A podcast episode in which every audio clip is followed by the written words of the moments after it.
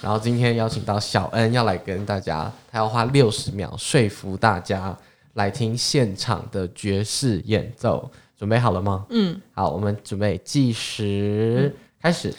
好的，我们都知道爵士乐呢最重要的部分就是即兴演奏。那即兴演奏就是因为每一次演奏都会不一样，所以它就是有一种现场性。那如果如果说什么音乐最适合现场听呢？就是爵士乐，因为它就是爵这个的即兴演奏会根据他当时所感受到的气氛，还有他看到的观众，他当下气氛是完全不一样。所以换句话说，你到现场去听这个爵士乐呢，他就是一生只有一次的经验。